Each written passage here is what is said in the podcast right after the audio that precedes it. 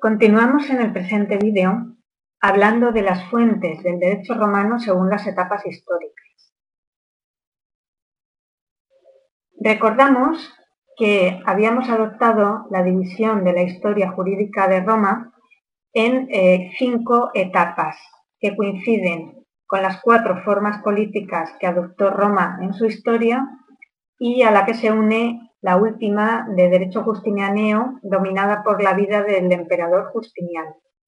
Recordamos que esas cuatro etapas en las que se divide la historia jurídica de Roma eran la etapa arcaica, que coincidía con la monarquía, la etapa preclásica, que coincidía con la república y la que se objetó de este vídeo, la etapa clásica o del principado y la etapa posclásica o del dominado, como hemos dicho, a ellas se unen la etapa de derecho justinianeo, eh, que está eh, marcada por la vida del emperador Justiniano, que fue quien compiló el derecho romano eh, del Código Civil.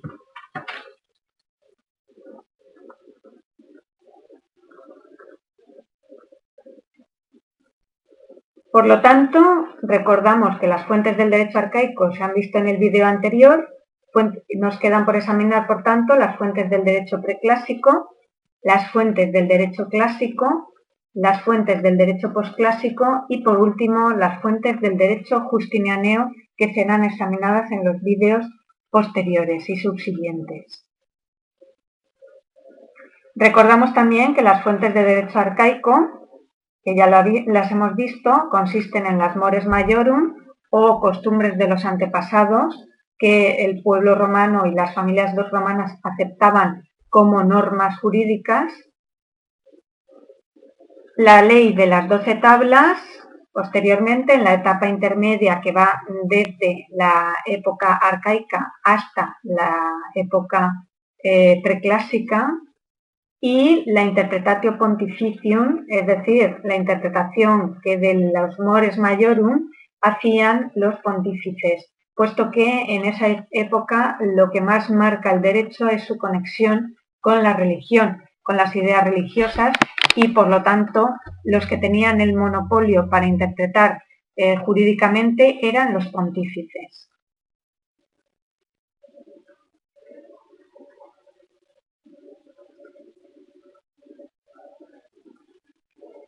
Pasamos, por tanto, a examinar ya las fuentes del derecho preclásico.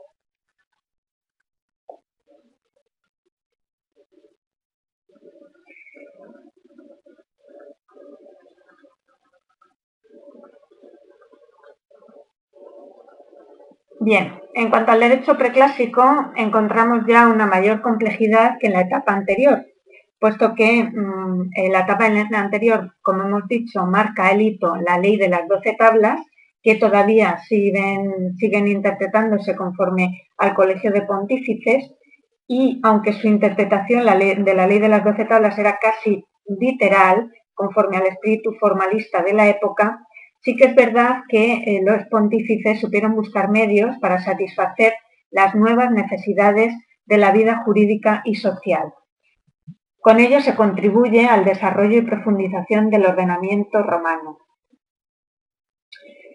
Posteriormente, el Colegio Pontifical va dejando de ser órgano exclusivo de la interpretación del jus y los miembros de la clase dirigente patricio-plebeya fueron reemplazando a estos en el cultivo del derecho que canalizaron a través de las respuestas a consultas particulares, el asesoramiento a los magistrados, los quehaceres didácticos, labores didácticas y también la redacción de eh, trabajos. Tenemos aquí un panorama general del derecho preclásico donde vemos que ya se extiende y digamos que el jus civile lo van a conformar las leyes comiciales por supuesto, la ley de las dos tablas, que no fue derogada, lo conforma el Just Civil, las leyes comiciales votadas en los comicios, los plebiscita porque tienen eh, fuerza de ley a partir de la Lex Hortensia del año 286 a.C. y los eh, Senatus consulta. Eso es lo que conforma el Just Civile. Posteriormente y paralelamente tenemos el Jus Honorario, que era em, eh, debido gracias a los edictos de los magistrados, tanto el edicto translaticium, que era el que adoptaban un pretor a continuación del otro, del precedente, como el edictum novum, que era aquel edicto que se, o aquella parte del edicto que el pretor posterior eh, novaba y innovaba.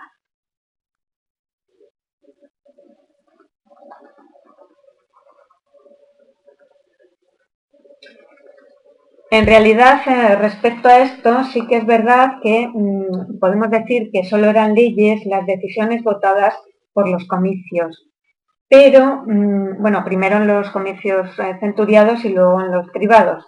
Pero sí que es verdad que a ellos sí que se asimilaron los plebiscitos posteriormente, como hemos dicho, a partir de la lex hortensia y también los senado consultos. También, por último, se daba el nombre de lex a las disposiciones eh, adoptadas por los magistrados en virtud de los poderes eh, delegados por el pueblo. Por lo tanto, eh, bueno, pues hay una serie de disposiciones que, no siendo leyes, sí van a tener esa fuerza de ley y van a ser de obligado cumplimiento. Comenzando con las leyes comiciales, es decir, las leyes en puridad, podemos decir, son la legislación popular, eh, podemos decir que son aquellas decisiones que se votaban por los ciudadanos a propuesta, rogatio, del magistrado facultado para convocar y, dirigir una asamblea popular. Es decir, el magistrado dotado con el jus agendi cum populum o cum plebe era el que hacía la propuesta de la ley y el pueblo la votaba. De esa votación salía lógicamente la ley y em, de la Asamblea Cívica y en principio en la época republicana eh, solían legislar los comicios centuriados, aunque estos también perdieron importancia una vez que la ley Lex Hortensia del año 286 a.C., como hemos dicho, declarara obligatorios para todos los ciudadanos los acuerdos de la plebe, a partir de ese momento, las leyes más importantes del derecho privado y procesal fueron casi siempre los plebiscita, puesto que eh, los plebiscita eran mm, mucho más fáciles de llevar a cabo eh, y de votar en las asambleas populares. Era un procedimiento menos riguroso y más democrático a la vez. La ley pública, entonces, entendida de esta manera, es decir, equiparándola con los plebiscita, es la más importante fuente del jus, es decir, la fuente suprema normativa de la época.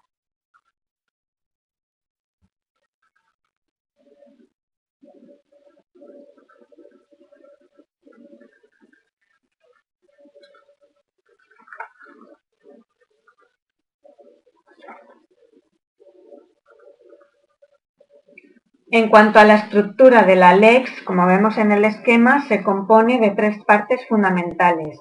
La prescriptio, la rogatio y la sanktio. En cuanto a la prescriptia, es el encabezamiento de la lex, donde consta el nombre de los magistrados o del tribuno proponente, la fecha y el lugar de los comicios, la primera unidad de voto escrutada y el primer ciudadano sufragante.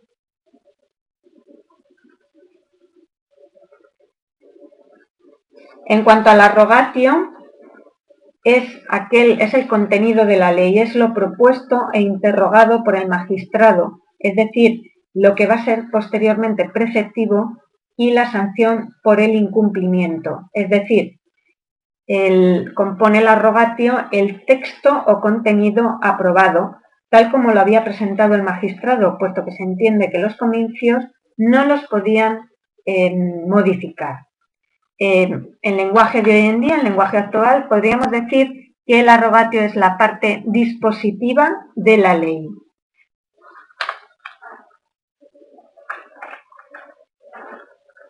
Por último, la santio eh, son todas aquellas cláusulas formales que pretendían evitar, prever o solucionar eventuales conflictos de la ley con otras normas presentes o futuras.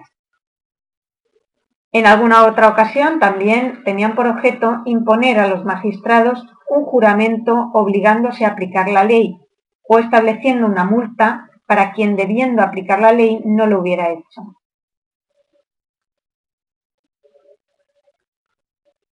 Precisamente en virtud de esta sanción se dividen o se, da una de las clasificaciones de la, de la ley.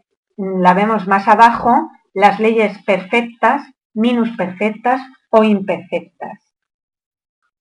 Esta tripartición parece que fue debida a una época tardía realmente y distingue entre las leyes perfectas que estatuían la nulidad de todos aquellos actos que contravenían la ley, que hubieran sido eh, realizados incumpliendo la ley, las leyes menos perfectas que no anulaban pero sí imponían alguna multa, y las leyes imperfectas que por supuesto ni anulaban ni multaban mm, aquellos actos que hubieran estado eh, realizados contraviniendo las leyes.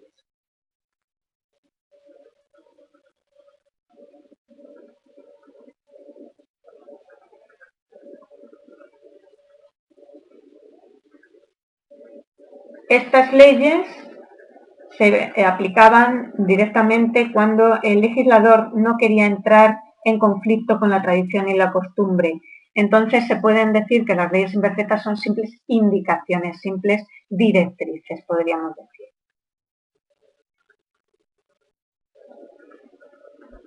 En cuanto al nombre de las leyes, eran designadas eh, o designadas con el nombre del magistrado que las había propuesto o con el nombre de los cónsules si era una lex consular. A veces se, añadía algún tipo de indicación sobre su contenido.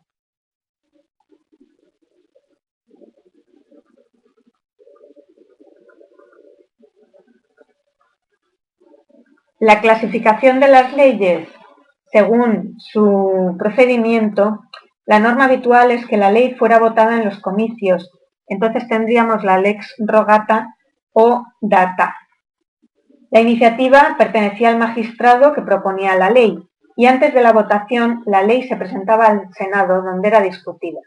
Después el proyecto se publicaba tres semanas antes del día de la votación. Durante estas tres semanas las asambleas de centurias o de tribus podían discutir el proyecto. En principio, todo el populus debía conocer el texto y después de la votación en los comicios la ley entraba en vigor, a no ser que tuviera alguna disposición especial de eh, vacatio legis, denominada vacatio legis.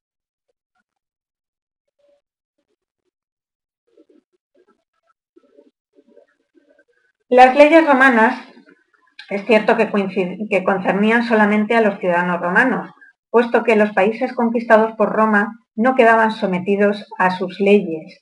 Los habitantes de estas provincias se regían por sus propias leyes, aunque Roma también podía intervenir desde el punto de vista eh, administrativo para fijar principios o normas sobre relaciones entre ciudadanos y peregrinos. Importantes en, eh, en esta época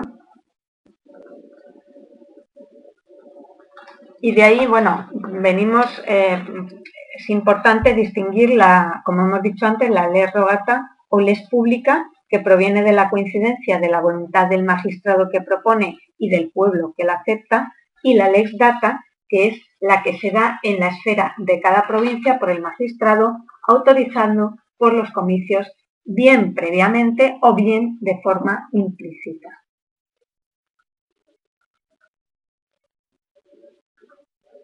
Entre las leyes de este periodo destacan pues, la Lex Poetelia Papiria, que es la que autoriza el matrimonio entre plebeyos y patricios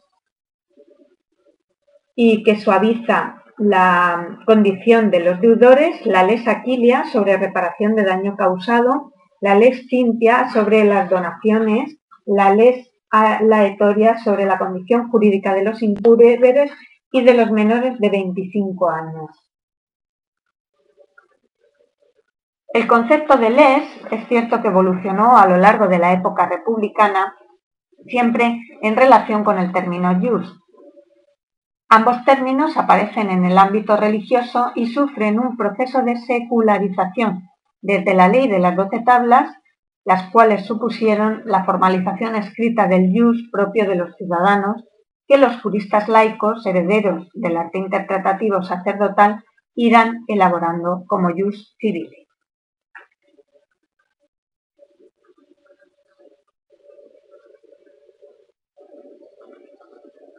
encontramos numerosos restos epigráficos de leyes que mm, citaremos las más importantes según la doctrina.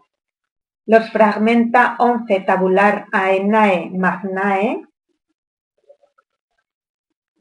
la tábula Bantia de bronce, descubierta en el año 1790 y que hoy está en el Museo de, Nápoles, si bien con una lectura difícil,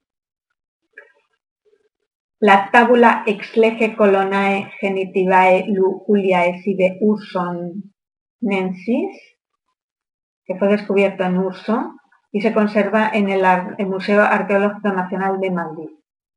Son cuatro bronces y es probable que fueran nueve. Esta lex eh, contiene normas para la administración de una colonia eh, en la época de Julio César. Los Fragmentum Attestinum, descubierto en 1880, y es una lex rogata municipal. La tábula Erclenensis, descubierta en Areclae en el siglo XVIII. Se conserva en el Museo de Nápoles. Esta contiene algunos contratos de arrendamiento de fincas rústicas y también leyes de, mercado eh, posiblemente mm, debidas a Julio César. Y por último, la tábula Escornelia de 20 Quaestoribus, descubierta en Roma en el siglo XVI, es una reproducción de la ley rogata del año 81 a.C. de, de Sila.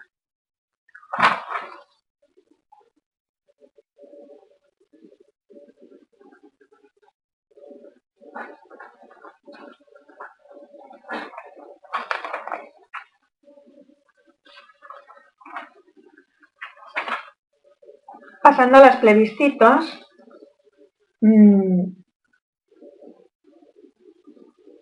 en un principio los plebiscitos no tenían fuerza de ley para todo el pueblo romano, sino solo para la clase plebeya. Eran decisiones que se votaban en las asambleas de los plebeyos, eh, por lo cual es necesario eh, hablar un poco de su equiparación a la lex. Tradicionalmente sí se ha admitido que los concilios de la plebe, que no eran comicios, votaban decisiones que se llamaban plebiscitos. Pero, como he dicho, estas decisiones únicamente vinculaban a la plebe. La equiparación de los plebiscitos a las leyes puede decirse que mm, no se llega de forma inmediata, sino que recorre un largo camino que se manifiesta a través de distintas leyes. En el año 449 a.C., la Lex Valeria Horatia dispone que los plebiscitos adquirirían valor legal con la aprobación posterior del Senado, al igual que ocurría ya con las leyes comiciales. La Lex Publilia del año 339 a.C. dispuso que las leyes solo debían obtener la aprobación previa del Senado, pero los plebiscitos para tener fuerza de ley debían ser ratificados también por este. Por último, la Lex Hortensia del año 286 a.C. equipara plenamente los plebiscitos a las leyes con la aprobación previa del Senado. Por lo tanto, será a partir de ese momento donde la gran mayoría de modificaciones del Jus Civile se realizarán a través de los plebiscitos, por lo que nos encontramos con una nutrida producción de estas normas que conformarán el grueso del derecho civil de la época. Se cree que los plebiscitos eran eh, votados en asambleas mucho más democráticos y además en un procedimiento mucho más abierto y mucho más flexible y por lo tanto pues encontramos que eh, lo que hemos dicho, una mm, nutrida producción de plebiscitos y el abandono de las leyes eh, comiciales votadas en los comicios centuriados.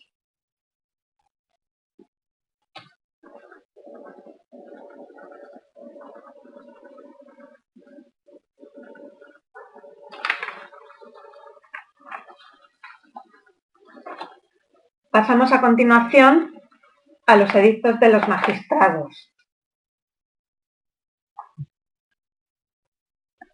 Los edictos de los magistrados, pues eh, mientras estuvo vigente el procedimiento de las legislaciones, en la época monárquica, sobre todo en la época arcaica, y durante parte de la época republicana, pues este tipo de fuente del derecho no tuvo mucho, mm, mucha importancia. Sí que es verdad que cuando el procedimiento de las legislaciones es sustituido por el procedimiento formulario, se aumentan las atribuciones de los magistrados, en concreto del pretor, y eh, puesto que adquiere vigor la fórmula que redactaban los pretores, se concedieron determinadas acciones no establecidas en el derecho civil y por lo tanto modificativas de este. Fueron muy importantes las acciones ficticias apoyadas en la analogía de los casos, las excepciones o los medios con los que contrarrestar acciones civiles y se establecieron una serie de nuevas reglas del derecho en los edictos. Todos los magistrados podían dictar edictos porque tenían el, el derecho del jus edicendi, es decir, de decir en nombre del pueblo, de expresar lo que quería el pueblo, pero mm, el más importante fue el edicto del pretor.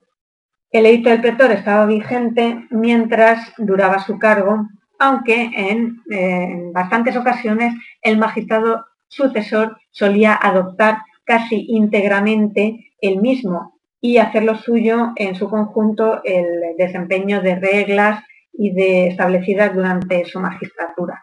Esto hizo que el edicto tomara una parte permanente y una parte nueva, pero que, que adquiriera estabilidad.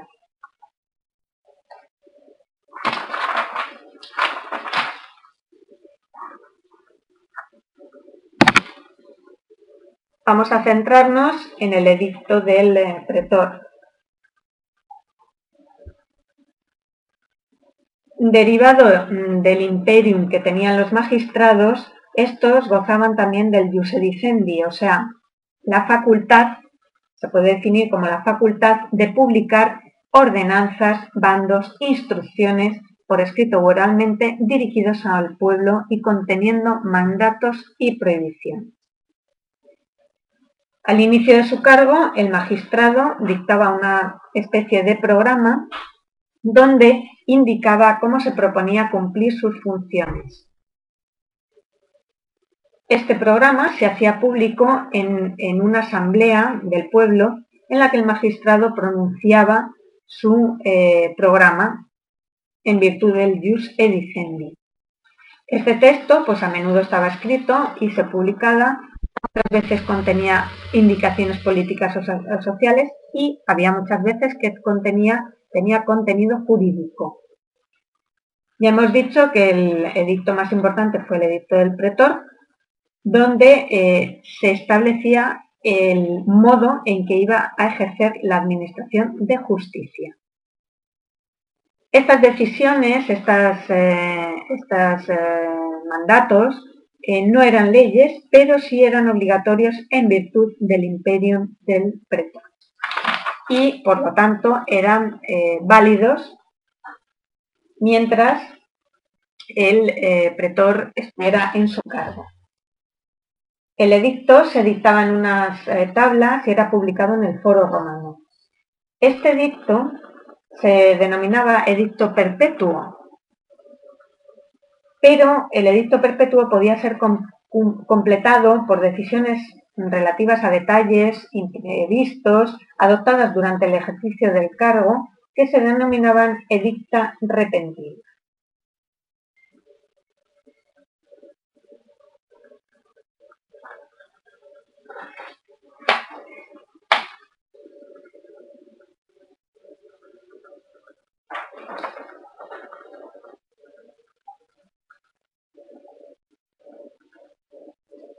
Entonces tendremos que, digamos que el edicto denominado edicto perpetuo podía ser completado y podía ser eh, para casos imprevistos dado el edicto repentina.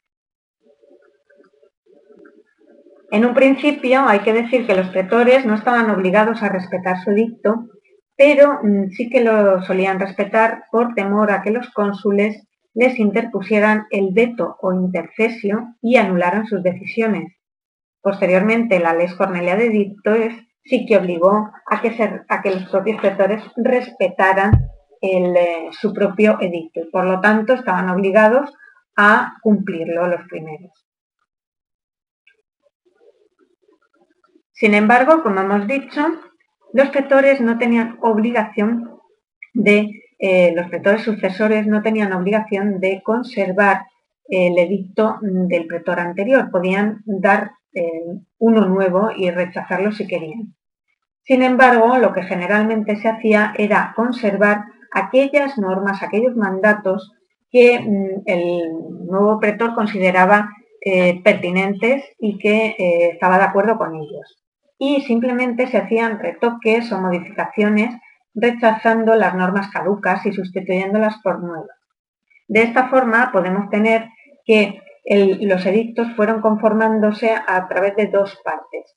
La denominada, el denominado edictum translatitium, es decir, aquel, mm, aquella parte del edicto tomada del eh, pretor predecesor y la parte nueva que era denominada edictum novum.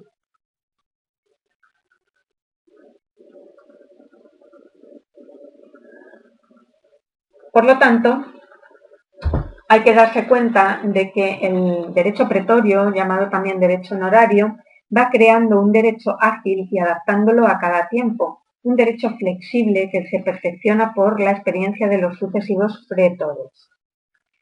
Podemos decir que el edicto del pretor se formaba por tres partes. La primera parte, donde exponía las fórmulas de las acciones procesales para proteger situaciones reguladas en la ley, era la acción civil, la segunda parte donde exponía decisiones tomadas acerca de los casos no previstos en la ley, concediendo una acción procesal para defender esos derechos particulares que conformaban lo que denominamos acciones útiles o ficticias, y la tercera parte donde introducía medios destinados a paralizar o neutralizar una acción correctamente planteada, pero que el pretor consideraba injusta o anular un negocio que tenía unas consecuencias, según él, negativas. Estas eran las excepciones.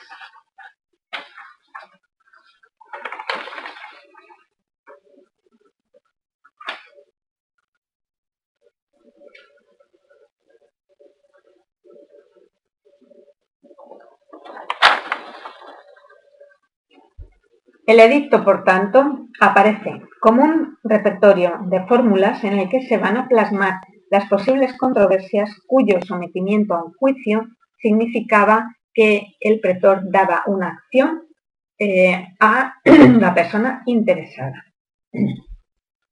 Durante la primera etapa del procedimiento formulario, es cierto que oídas las partes, el pretor encuadraba los términos de la litis de acuerdo con las normas preexistentes o de acuerdo con los criterios establecidos en su edicto.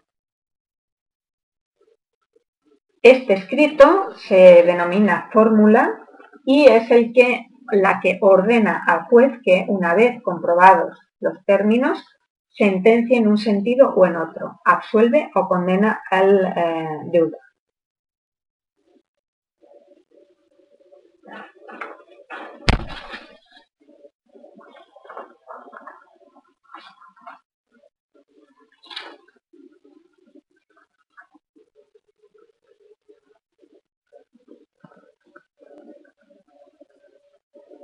Pasamos ahora a explicar en concreto el edicto del pretor peregrino y el Ius La creación de la pretura peregrina para eh, que atendiera las controversias surgidas entre peregrinos o también entre peregrinos y ciudadanos romanos hace que se establezca el cauce por donde discurran ordenadamente las normas de un derecho que regía para los ciudadanos romanos.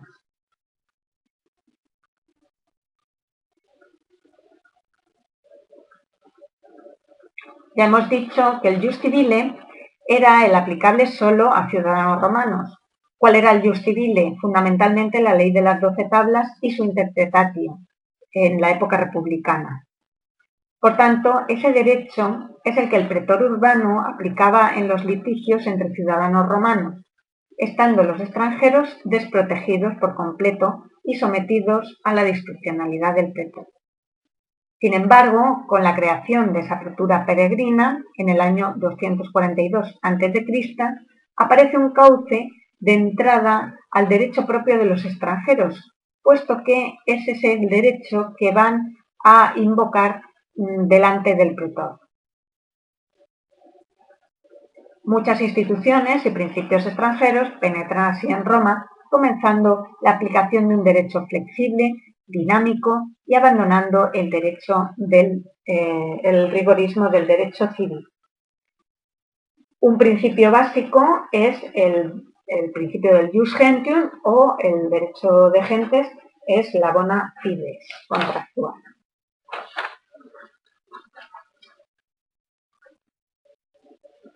La sencillez caracterizada por el jus gentium y su elasticidad, eh, nacido para regular las relaciones donde participaban extranjeros, llega a regir incluso en las subsidias entre ciudadanos romanos.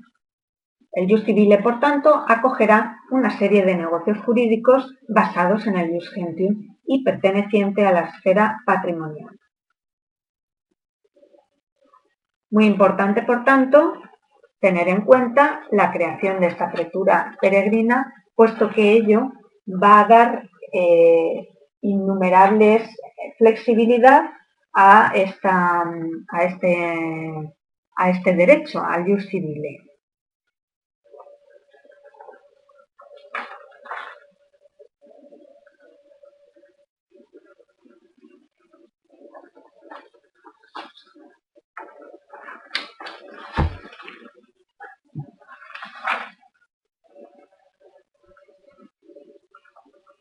Por lo tanto, como a modo de resumen, podemos decir, como se ha dicho en la primera diapositiva, que el jus civile, que está conformado por la ley de las doce tablas y su mm, posterior interpretación, tenemos que se complementa con este jus honorario, el jus pretorio, derecho pretorio, derecho honorario, que se va conformando a lo largo de las épocas en base a, mm, a los edictos de los pretores, tanto urbanos como peregrinos, sobre todo con el pretor peregrino, se establece una flexibilización muy importante en cuanto a, eh, su labor jurisprudencial, puesto que da entrada al jus gentium, que es eh, mucho más flexible y mucho más dinámico. En cuanto al jus honorario, también a modo de resumen, podemos decir que bien unas veces mm, operaba desde el jus civile propio, otras veces los completaba y eh, otras veces corregía sus errores e incluso los ampliaba. En ocasiones eh, hay que decir que llegó a contradecirlo, por ejemplo, en el campo del derecho sucesorio, incluso en el derecho de, propiedad, dando frente a la herencia civil la creación de la bonorum possessio y frente a la propiedad quiritaria aparece la propiedad pretoria. Por lo tanto, es muy importante es decir, que la actividad propia del magistrado va abriendo un camino para la evolución del jus civile. Es ciertamente importante que frente al derecho civil antiguo, eminentemente formalista y severo, se crea un derecho mucho más flexible, mucho más dinámico, que eh, se va conformando a través de las normas que recogidas en el edicto se transmiten de uno a otro magistrado y que adquieren estabilidad gracias a las especiales características del edicto.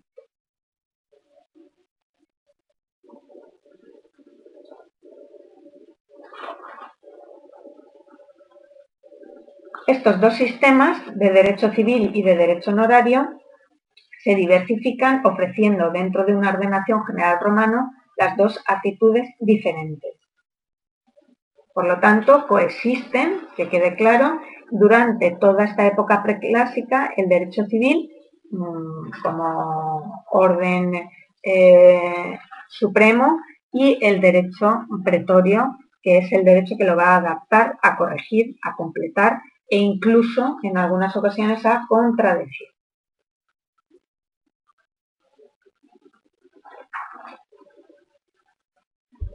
Pasando a los senados consultos, eh, mm, bueno, pues eh, se pueden definir como las consultas, las respuestas eh, del Senado a la consulta por un magistrado y que, bueno, en principio no estaba equiparado a la lex, sino que se imponía a través de la potestas o del imperium de los magistrados, pero ya hemos visto que el Senado sí participa en una función legislativa que era la ratificación con su autoritras de las leyes comiciales. Por lo tanto, a final de la época republicana, cuando decrece la actividad legislativa de los comicios, el Senado sí va a ejercer una actividad legislativa propia, dictando Senado consulto. Por lo tanto, el poder legislativo del Senado se va reconociendo gradualmente y será admitido definitivamente en el Principado cuando Augusto reconoce al Senado las funciones que mm, reconocían a los comicios. Por lo tanto, en esta época republicana, los senados consultos em, están ahí, pero su fuerza no es equiparable a la ley. En la República, el texto de Senado consulto se iniciaba con el nombre del magistrado que hacía la consulta y las decisiones estaban ordenadas en capítulos terminando con la expresión censuere o censuere se designaba con el nombre del cónsul proponente o por el contenido.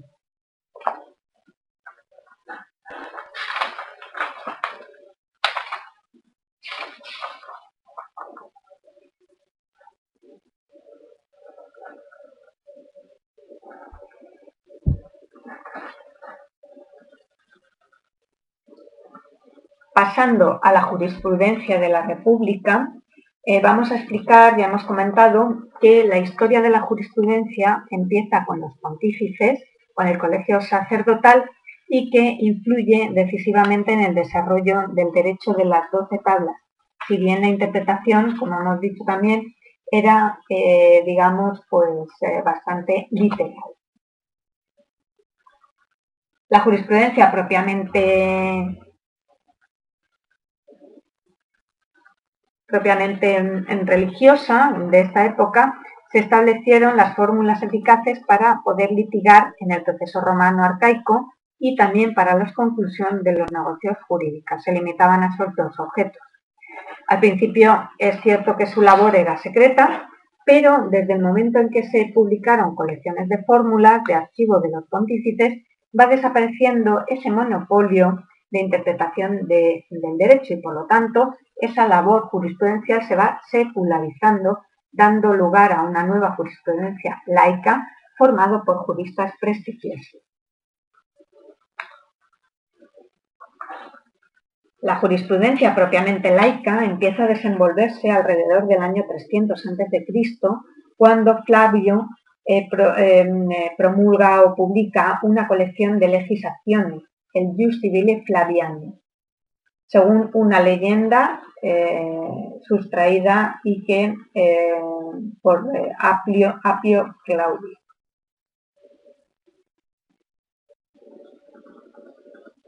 A medida que fue aumentando el número de juristas, aumentan también las cuestiones jurídicas discutidas, es decir, el jus controversio, ya que en tanto se mantuvo la autoridad exclusiva de los pontífices, fue el colegio de estos quien resolvió definitivamente mediante sus decisiones.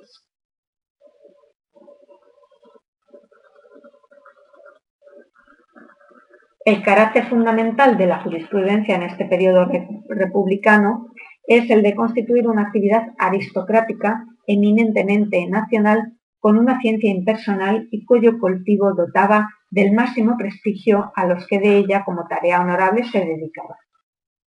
De este carácter aristocrático deriva el hecho de que fuese la autoridad del respondente lo que dotaba de valor a la solución propuesta, sin necesidad de argumentación. A partir de la Segunda Guerra Púnica se inicia lo que se denomina el periodo helenístico de la mm, jurisprudencia romana por el contacto con la literatura griega y con los escritores retóricos y filósofos.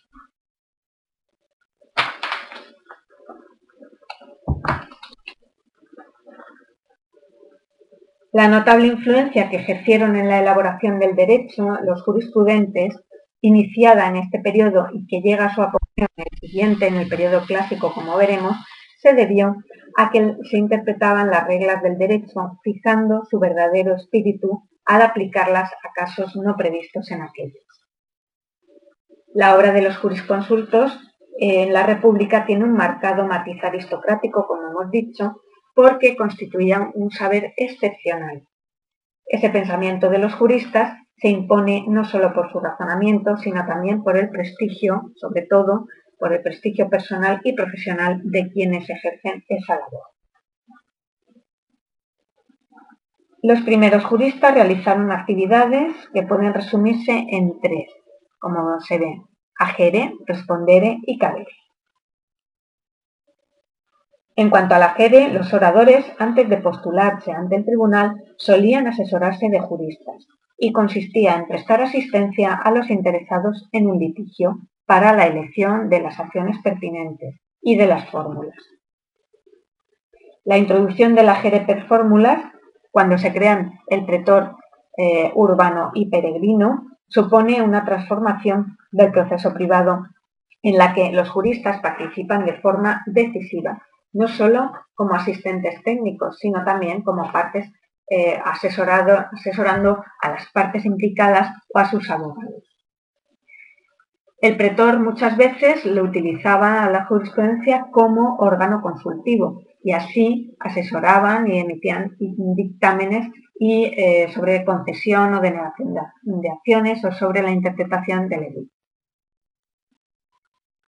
En cuanto al respondere, consistía es la función, esta propia y más elemental en puridad de la jurisprudencia y consistía en dar respuestas a las preguntas sobre cuestiones jurídicas que se planteaban, tanto en casos reales como en casos eh, de interpretación o en casos eh, jurídicos. Eh, se planteaban por clientes, jueces y mm, debido a sobre todo el alto grado de prestigio del que gozaban los jurisconsultos. Por último, el cabere era el consejo que los juristas eh, ofrecían a las partes sobre las formalidades y requisitos de contratos, negocios, actos jurídicos en general. Esta mm, actividad se denomina actividad cautelar de la jurisprudencia y es eh, la que indica a las partes las cautelas que tenían que tomar en un negocio jurídico para precaverse de su nulidad. Esta mm, eh, función tiene su origen en la redacción de documentos que el formalismo del derecho civil exigía una gran pericia y arte en formular los documentos y mm, puesto que se interpretaban literalmente. Destacan en esta época dos juristas grandes de esta época que son eh, los que aparecen más claramente ante nosotros con su actividad científica son Quintus Mucius Esquébola y Servus Sulpicio Rufo.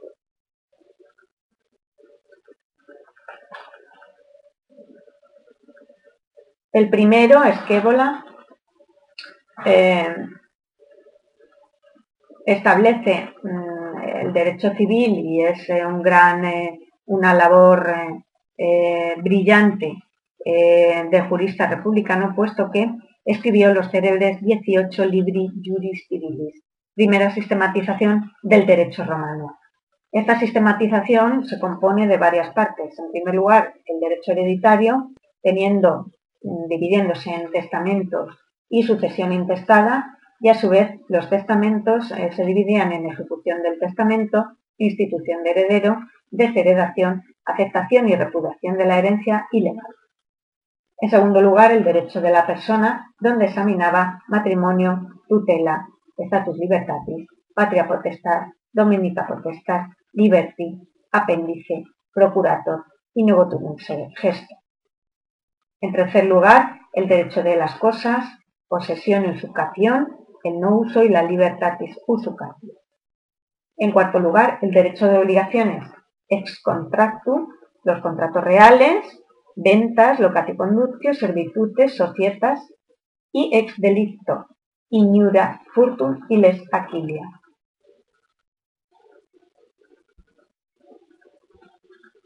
Un ejemplo de la labor innovadora de la jurisprudencia al crear nuevos institutos como la cautio murciana para hacer posible la adquisición de un legado que se hallaba sometido a condición potestativa negativa, el legado no aportaría nada al legatario.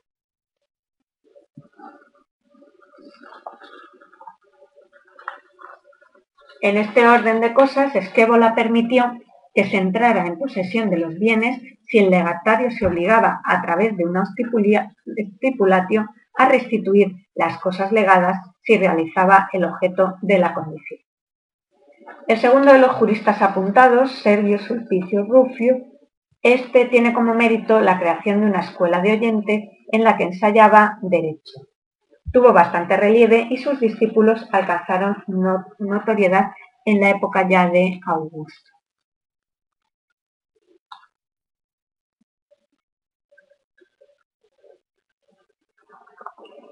Estos juristas de esta época siguen perteneciendo a una clase eh, aristocrática y siendo su método un método fundamental de autoridad que no considera ser necesario exponer razones, sino simplemente las conclusiones.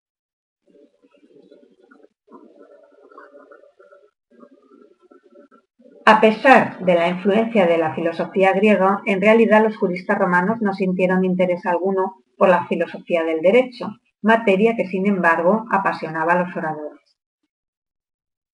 En el fondo sí que mantenían una tendencia helenística en cuanto a la división del trabajo y la especialización de las ciencias profesionales, pero la historia y la retórica la dejaron un poco de lado y mm, hasta el extremo de que no sabemos si dieran responsa sobre el derecho peregrino.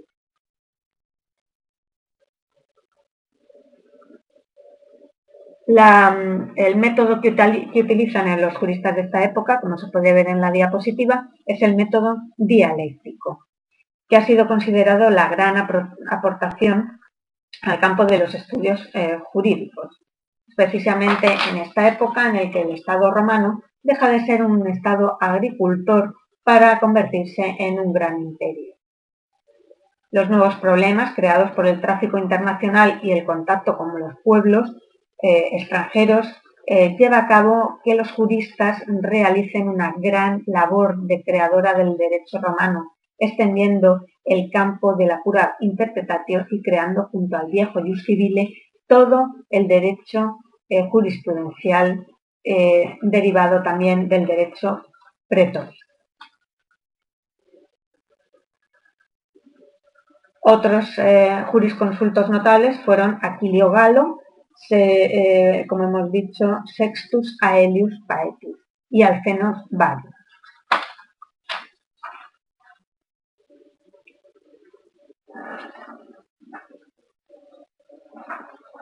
Con esta em, referencia a la jurisprudencia republicana, acabamos las fuentes del derecho romano durante la etapa preclásica y eh, seguiremos examinando las fuentes del derecho en la etapa clásica.